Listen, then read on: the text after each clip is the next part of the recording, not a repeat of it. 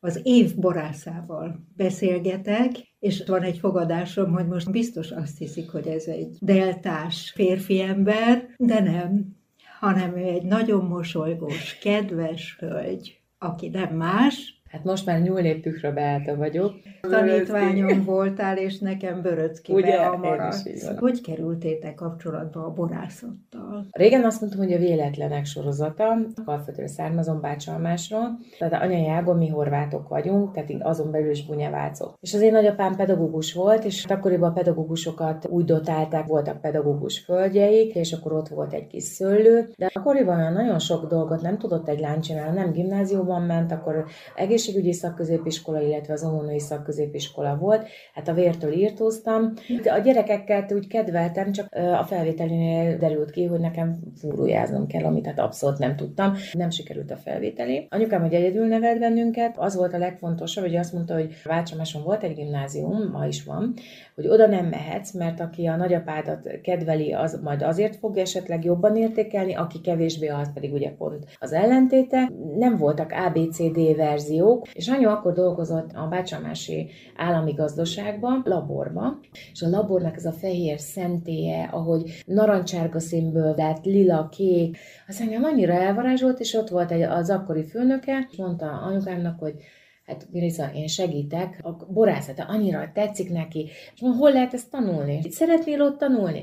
Hát nagyon jó lenne. És akkor én valamilyen pótfelvételi útján kerültem tulajdonképpen be a sósba. Ez a Budafoki, a An- Sós István a- borászati igen, iskola. úgy- így van. Azért az kemény volt, amikor az első óra géptan gyakorlat. Reszelni kellett, fűrészelni, pontozni. Akkor még ehhez még hozzápárosult az, hogy az a, az a nagyon csúnya kék színű munkásruhán volt, és akkor ez még semmi, mert ugye fekete csizma, és, és, És kötelező volt a sapka. pince sapka. Még jóval nagyobb hajam volt, hát ez a pince sapka, ez mindig va- itt volt, ott volt, de ezért egyes lehetett kapni, akinek nem volt meg a pince sapkája, úgyhogy egymástól volt így a lopkodás, hogy enyém tiéd kié. Még az elején még ez nagyon fura volt, utána már nagyon büszkék voltunk. Mi borászok leszünk, nagyon nagy szerencsém volt. Gazdag Laci bácsi volt az igazgatónk, és ő volt a szaktechnológia tanár is. Olyan alázattal beszélt erről a szakmáról. Kompromisszum nem volt, csak a minőség. Szigorú volt nagyon, tehát az egyesért is meg kellett dolgozni, viszont akik jók voltak technológiából,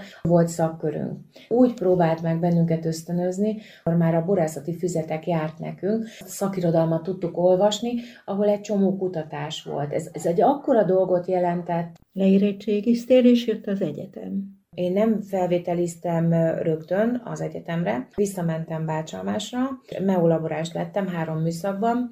Annyi tapasztalatot szereztem a, a gyakorlatban, És ez egy év volt? egy év, akkor arra is rá kellett jönnöm, hogy az annyira már rutinszerű és az egész munkafolyamat, hogy én valami többre vágyok. Viszont akkor tudatosan azt mondtam, jó, és én még ugye szakmai tantárgyból tudtam a matek mellett felvételizni, úgy adtam be a jelentkezésemet, de emlékszek arra, hogy a Ménesi úton volt a kollégium, és az egyetem mellett mentünk el, és akkor az a kis kőkerítést, ahogy úgy megsimogattam, és ha én egyszer ide bekerülhetnék, De bekerültél. Tehát azért az egyetemen az alapozóknál ott szenvedtünk, viszont amikor eljött a szakma, akkor mi ott brilloztunk. Volt laborgyakorlatunk, mi annyira tudtuk, hogy úgy fejezzük be a laborgyakorlatot. Éva néninél, hogyha háromszor nem volt, a mai napig, ha nem öblítem ki, mert rohanni kell, és mindig így van, hogy mondom, bocsánat, és esküszöm, háromszor kiöblítem.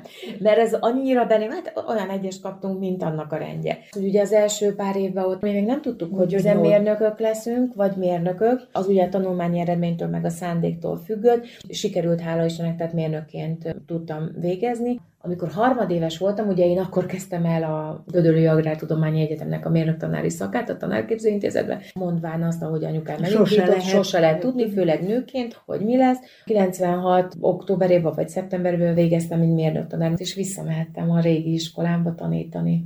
Nagyon-nagyon fura dolog volt, hogy abba a tanáriba belépni, előtte csak mind diák. Nagyon jó volt szakmát tanítani. Amikor doktoranduszként kellett már oktatni, akkor ez nekem egy hatalmas gyakorlatot jelentett. Tehát nagyon-nagyon jó volt. De én mindig dolgoztam szakközepesként is, meg egyetemista voltam, hogy nagyon egyedül nevelt bennünket, tehát soha nem vetett fel bennünket a pénz.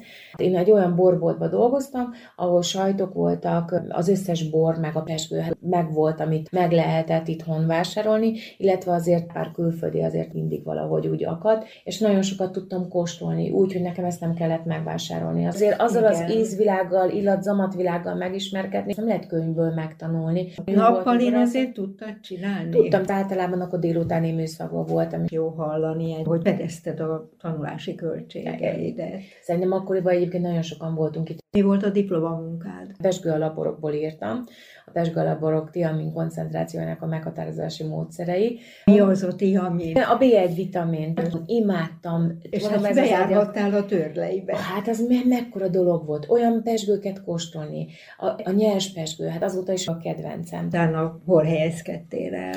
Akkor jött be, hogy nappali képzésben lehet a doktori iskola. Kellett rá felvételizni. Talán július végén kaptuk meg, hogy felvettek el. Én elmentem, hogy munkát keresek. Már meg is volt, hogy hova megyek dolgozni. Szexára mentem volna egyébként. Jó hely. Még szerencsé, hogy a tanszéken ért a hír, hogy nem menjek, mert hogy az igazgató most olvasta el jobban a az önéletrajzomat is a Bélának olvasta be át, és hogy a borászatban csak laborosként vagy takarítónőként teheti be egy nő a lábát. És akkor Kőbányán volt egyébként itt egy pince, ahol én el tudtam volna helyezkedni, viszont felvettek a doktori iskolába. Mint doktorandus, megint témát kellett választanod. Így van, és akkor vittem tovább. Még a tia, mint még mindig lehetett analizálni. Az, hogy ne, hogy ne, mert én doktorandusként a, a ösztöndíjamat a törleitől kaptam. Na, ez is érdekes volt, amikor végeztem, akkor mentem, hogy igen, megvédtem, itt vagyok. Csak nem azt mondták, hogy nincs rád szükség de azt mondták, hogy köszönjük szépen, hogy támogathattak, és viszontlátásra. De valahogy az sem volt egy olyan tragédia.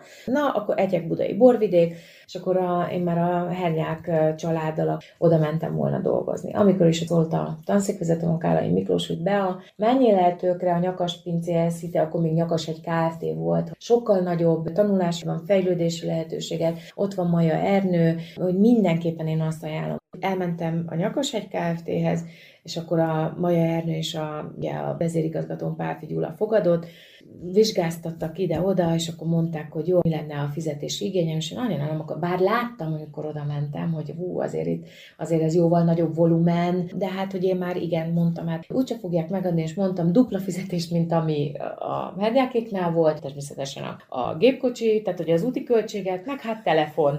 És akkor azt mondták, rendben és akkor ez volt az a pont, hogy oppá. És akkor így kezdtem, 2000 május végén mentem oda, 2000 június 1 óta vagyok a most már Nyakaspince ZRT-nél, és akkor én bekerültem Maja Ernő mellé. Ő egy nagy név a borászatban? Igen, ő 2002-ben az év bortermelője volt, sokan azt gondolták, hogy mogorva, nagyon jóságos ember volt, de az biztos, hogy nagyon sokan féltek tőle, tehát szigorú volt. De abban már edzett De abban már edzett voltam, és pont mint Halaci bácsi, tehát a szakmai alázat, a csak a minőség, és nincs kompromisszum, és az adott szó az adott szó. Nagyon hálás vagyok, hogy az akkori vezérigazgató bizalmat szavazott. Itt nem nőt vagy férfit nézünk, hanem hogy egyáltalán a szakmában mit tud. Nagy dolog, hogy az ember azt tudja csinálni, amit szeret, és ez egy, szerintem ez egy akkora valaki áldásnak mondja, mert nem fogja föl az ember úgy, hogy dolgozik, és nem is tudom ezt elképzelni, hogy valaki olyat csinál, amit nem szeret.